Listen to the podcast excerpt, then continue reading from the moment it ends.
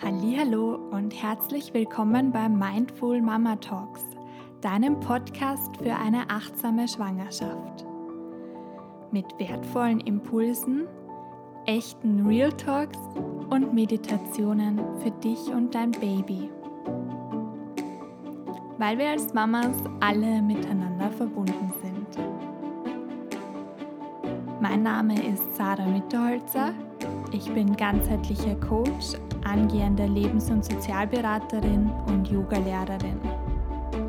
Und ganz bald eben auch Mama.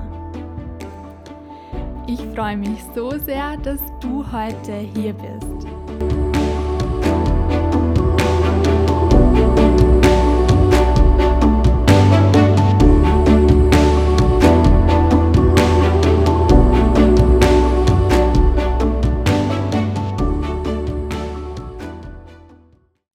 Folge dreht sich alles um körperliche Veränderungen während der Schwangerschaft.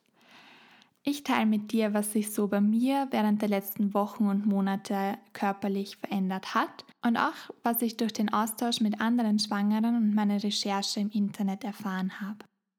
Das Ganze soll dir dazu dienen, dass du dich verstanden fühlst, dass du weißt, dass du mit dem, was du gerade erlebst, alles andere als allein bist, sondern dass ganz, ganz viele andere Schwangere sich genauso fühlen wie du und all das eben auch erfahren. Wenn ich an den Beginn meiner Schwangerschaft denke, dann fallen mir gleich Brüste ein. Meine Brüste sind nämlich ziemlich schnell ziemlich prall geworden. Und auch wenn das optisch ganz schön ansprechend war und ich mit meinem prall gefüllten Dekolleté auch echt zufrieden war, sonst war es aber alles andere als angenehm im Alltag, wenn ich irgendwo angekommen bin, hat es wehgetan. Ich war generell einfach viel sensibler, was die Brüste betrifft. Und auch in der Nacht wusste ich nicht so richtig, wie ich schlafen soll, ohne dass eben eine Brust gequetscht wird und ich dadurch ganze Zeit Schmerzen oder dass es halt ganze Zeit weh tut. Mir hat dann ein Stillkissen voll geholfen, wo ich eben meinen Arm draufgelegt habe und so das Gewicht weg von der Brust genommen habe. Auch meine Brustwarzen sind im Laufe der Schwangerschaft größer und dünkler geworden. Und weil ich gerade von optisch ansprechend geredet habe, an das muss ich mich erstmal gewöhnen. Aber ich fand es ganz spannend, im Internet den Grund dafür zu erfahren. Das Ding ist nämlich, dass das Baby durch die größeren und dünkleren Brustwarzen dann nach der Geburt besser zur Brust findet. Also hat schon seinen Grund und damit auch voll seine Berechtigung, dass es eben so ist, wie es ist. Von Anfang an haben mich auch immer wieder Rückenschmerzen begleitet. Zu Beginn wirklich ganz heftig im unteren Rücken, also beim Ischias und Iliosakralgelenk, wo ich dann ganz fleißig Yoga für den unteren Rücken gemacht habe, das extrem hilfreich war. Generell sind aber Rückenschmerzen einfach während der Schwangerschaft normal, dadurch, dass Bauch und auch deine Brust wachsen und sich deine Wirbelsäule erst an diese Umstrukturierung in deinem Körper gewöhnen muss. Aber eben Bewegung hilft total und es gibt super Übungen, die da einfach entlastend sind. Etwas, was mich die letzten Wochen viel beschäftigt hat, war das Thema Verdauung. Ich habe vorher immer gehört, ja, Schwangerschaft und Verstopfung gehen einher. Bei mir war es genau das Gegenteil und ähm, ich hatte ganz, ganz oft Durchfall. Und irgendwann hat es mir dann gereicht und ich habe mir gedacht, so kann es nicht weitergehen. Und ich bin dann zu einer Kinesiologin gegangen, die mir da wirklich super weitergeholfen hat und wo ich jetzt dieses Problemchen im Griff habe und voll dankbar dafür bin. Aber egal, ob es das eine oder das andere ist, ist es beides nicht so angenehm. Und genauso wenig sind es Blähungen, Gase, Winde, wie auch immer man es nennen will. Oh, da war ein wichtiges Learning für mich, ähm, dass ich sie eben rauslassen soll, dass ich Dampf ablassen kann, weil es einfach sonst echt ungesund ist und zu Bauchweh führt. Und ja, deshalb let it go. Verändert hat sich auch mein Geschmackssinn. Vor der Schwangerschaft war ich fleischlos unterwegs, habe mich größtenteils vegan ernährt und mit dem Beginn der Schwangerschaft hatte ich von Anfang an total Lust auf Fleisch. Ganz besonders auf Hartwürste zu der Zeit, also ich hätte wirklich jeden Tag essen können. Ich hatte am Anfang Gewissensbisse und habe dann für mich entschlossen, dass ich dem, was mein Körper gerade, wonach sich mein Körper gerade sehnt, dass ich dem nachgebe, weil nicht nur ich davon betroffen bin, sondern auch mein Baby. Und es hat einen Grund, wieso der Körper so nach Fleisch ähm, schreit quasi. Spannenderweise habe ich von zwei anderen Bekannten, die auch gerade schwanger sind, erfahren, dass sie ebenfalls von vegan oder vegetarisch auf ähm, alles umgestiegen sind.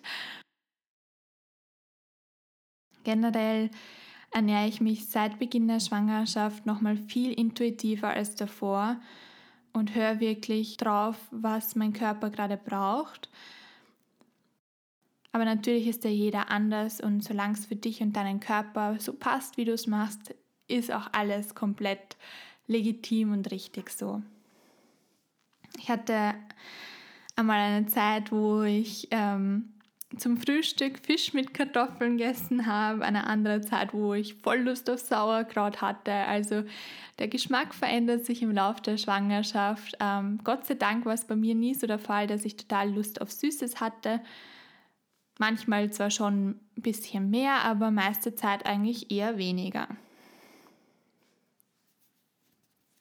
Ein Ding, wovon ich Gott sei Dank verschont bin, aber was 50 Prozent der Schwangerschaften betrifft, ist Sodbrennen. Und das habe ich auch schon viel aus dem Bekanntenkreis gehört. Soll echt unangenehm sein und deshalb bin ich sehr dankbar, dass mich das nicht betrifft. Punkto Geschmackssinn kommen wir auch gleich zum Geruchssinn. Auch der hat sich enorm verändert.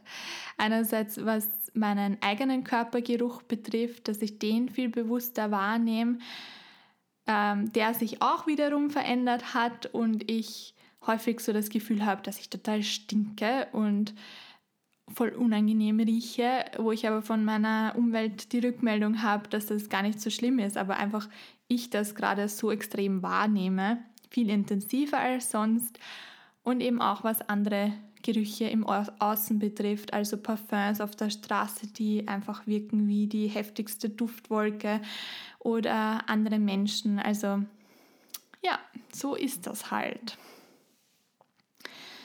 Außerdem schwitze ich auch mehr, ähm, eben durch die ganze hormonelle Veränderung. Ist mir oft voll heiß, habe ich, hab ich so das Gefühl, ich habe die Hitzewallungen schlechthin. Und da bin ich gerade echt dankbar für jede Dusche und die ist so eine Erfrischung und fühle ich mich immer ein bisschen wie neugeboren. Vor allem im ersten Drittel der Schwangerschaft haben mich Müdigkeit und Erschöpfung begleitet und das waren echt lästige Begleiter, die mich teilweise zur Verzweiflung gebracht haben, weil ich mir echt Sorgen gemacht habe, wie wenig Energie da noch bleibt. Der Grund für die Energielosigkeit ist eben, dass sich der Körper erst an die Zirkulation der erhöhten Blutmenge gewöhnen muss und das einfach ein Zeitteil dauert. Bei mir war es dann Gott sei Dank mit dem Beginn des zweiten Trimesters abgeschlossen und meine Energie ist dann wieder angestiegen. Und das habe ich jetzt auch schon von mehreren gehört, dass das wirklich so typisch fürs erste Trimester ist da haben mir einfach Mittagsschläfchen total geholfen. Also ohne die hätte ich es wirklich nicht geschafft, über den Tag zu kommen. Dankbar für jedes Powernap. Habe auch in der Nacht einfach viel mehr geschlafen, aber habe meinem Körper auch diese Ruhe gegönnt und gegeben. Ein bisschen lästig ist punkto Schlafen auch das Thema. Aufs Klo gehen in der Nacht. Also bei mir ist seit Beginn der Schwangerschaft keine Nacht vergangen, an der ich nicht mindestens einmal am WC war und manchmal auch zweimal. Auch da liegt es einfach daran, dass die Nierendurchblutung gesteigert ist oder eben, dass dein Baby in der Gebärmutter auf die Blase drückt und du dadurch häufiger aufs Klo musst, nicht nur während der Nacht, sondern auch während dem Tag. Ich bin da sehr froh, dass ich eine Expertin darin bin, WCs aufzuspüren, auch wenn ich unterwegs bin und ähm, ja, weil teilweise muss ich nach einer Stunde aufs Klo und da ist gut, wenn man ein WC in der Nähe hat ja, wenn ich unterwegs bin, merke ich auch, dass meine Schuhe teilweise enger sind oder eben nicht mehr so richtig passen, dass das Fußgewölbe sich eben nach unten drückt, dein Fuß, Fuß dadurch größer wird. Oder eben wegen Wassereinlagerungen und deshalb im Sommer werde ich ganze Zeit mit Schlapfen um und umgehen. Auch schwere Beine begleiten mich immer mal wieder. Und da merke ich dann richtig, wie das Wasser in den Unterschenkeln sich ansammelt. Und was mir da voll hilft, ist einfach leichte Bewegung und Beine hochlagern. Also wenn ich weiß, dass ich jetzt viel am Laptop arbeite, dann stelle ich mir noch einen Sessel dazu und lege die Beine hoch. Oder eben, wenn ich zu Hause bin, strecke ich die Beine auch immer wieder 90 Grad nach oben aus, sodass einfach mal das Gewicht von den Beinen weggeht, sie entlastet werden, Füße entlastet werden und dann fühlen sie sich auch wirklich gut leichter an. Wenn man dann noch so ein bisschen mit den Füßen wackelt, während sie in der Luft hängen, ist es noch umso angenehmer. Ein Thema, worüber nicht so häufig geredet wird, ist sexuelle Lust während der Schwangerschaft. Ich habe davor immer nur gehört, ja, boah, während der Schwangerschaft ist man irgendwie dauerhorny und immer bereit und ähm, hat enormes Verlangen. Aber ganz ehrlich, das ist nicht immer so. Es gibt natürlich so Phasen, die darf man ruhig auch ausnutzen. Ne? Aber es gibt genauso Phasen, wo einfach gar keine Lust da ist oder sehr wenig Lust da ist, weil man sich gerade nicht so wohl fühlt im eigenen Körper oder irgendwas gerade nicht so im intimen Bereich stimmt. Also sei es eine Pilzinfektion oder sonst was. Und da hat man dann nun mal keine Lust. Da ist nun mal die Libido weg und generell wächst da ein kleines Wesen in dir und das stellt deine Libido sowieso auf den Kopf. Ganz wichtig ist, dir da keinen Druck zu machen, was dein Sexualleben betrifft und auch da ganz offen mit deinem Partner oder deiner Partnerin zu reden, gemeinsam eine Lösung zu finden oder ganz neue Wege auszuprobieren. Vorher habe ich schon über das Unterwegssein gesprochen. Ich merke, dass ich beim Gehen, also schon bei leichter körperlicher Aktivität, immer schneller außer Atem komme und extrem zum Schnaufen beginne. Lustig ist es, wenn ich irgendwie so auf dem Weg zur U-Bahn oder so eine Sprachnachricht verschicke und dabei dann echt so keuche, dass mich die andere Person fragt, was ich gerade tue und ich gehe aber nur. Da ist der Grund, dass sich im Blut die Gaskonzentration und die Reserven verändern und du dadurch eben leichter ins Schnaufen kommst. Äußerlich auch noch bemerkbar ist, dass das Gewebe weicher wird. Also ich merke es vor allem an Oberschenkeln, am Po und an den Brüsten. Das Bindegewebe wird einfach schwächer, dadurch, dass sich während der Schwangerschaft so viel ausdehnt, vor allem beim Bauch und auch bei der Geburt viel Ausdehnung stattfindet. Bei manchen sind diese Gewebsveränderungen natürlich mehr, bei anderen weniger, abhängig von der Veranlagung. Was nie schaden kann, ist, sich gut einzucremen und das Ganze zu massieren. Ich zelebriere das wirklich jeden Abend, eben manchmal mit einem Lavendelpflegeöl, wo ich den Geruch liebe. Und manchmal mit einer extrem heftigen Fettcreme, wo dann wirklich jedes Kleidungsstück an mir pickt, aber das einfach gut ist. Bei der Haut gibt es auch das Thema Pigmentierung.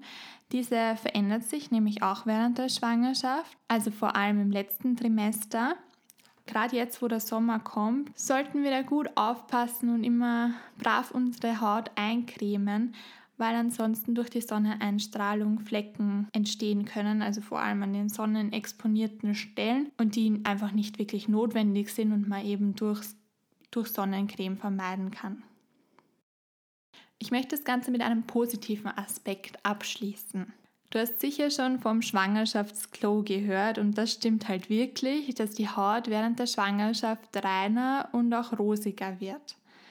Und auch die Haare werden voller und glänzender und es ist schon schön, wenn man sich so im Spiegel anschaut und eben kein Bedarf da ist, um Pickel abzudecken und die Haare gleich gut sitzen und so. Also das ist definitiv eine positive Veränderung.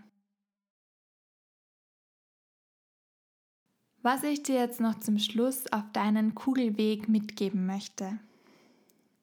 Bitte, bitte wehr dich nicht gegen die Veränderungen, weil aufhalten kannst du sie sowieso nicht. Also geh lieber liebevoll mit dir und deinem Körper um. Schätze ihn für das Wunder, das da gerade in dir entsteht und das er da gerade vollbringt. Also das ist wirklich körperliche Arbeit auf höchstem Niveau. Immerhin erschaffst du damit gerade ein neues Leben, also das Größte überhaupt. Außerdem red mit anderen Schwangeren drüber.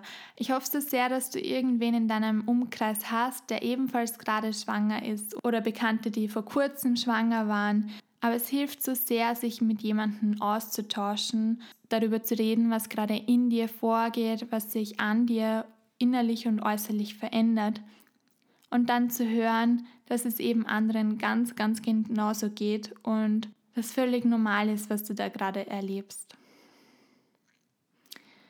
Genauso rede aber bitte auch mit deinem Partner oder deiner Partnerin drüber, wie du dich mit den ganzen Veränderungen deines Körpers fühlst. Weil er oder sie sieht das ja nur als Außenstehende, weiß dann nicht wirklich, was da in dir vorgeht und Reden ist eben so essentiell für gegenseitiges Verständnis. Das Wichtigste zum Schluss. Hör auf deinen Körper, was er gerade braucht und folge diesem Impuls dann auch. Tu dir was richtig Gutes und pflege dich und deinen Körper ganz, ganz mit viel, viel Liebe. Sei geduldig mit ihm, weil auch dein Körper muss sich erst an die ganzen Veränderungen gewöhnen. Ich wünsche dir alles, alles Gute in deiner Kugelzeit und hoffe so sehr, dass du durch die Folge eben das Gefühl hast, nicht allein zu sein und dich so auch noch ein bisschen mehr verstanden fühlst. Ich schicke dir eine ganz liebevolle, runde Umarmung und freue mich, wenn du auch das nächste Mal wieder bei Mindful Mama Talks dabei bist, weil wir als Mamas alle miteinander verbunden sind.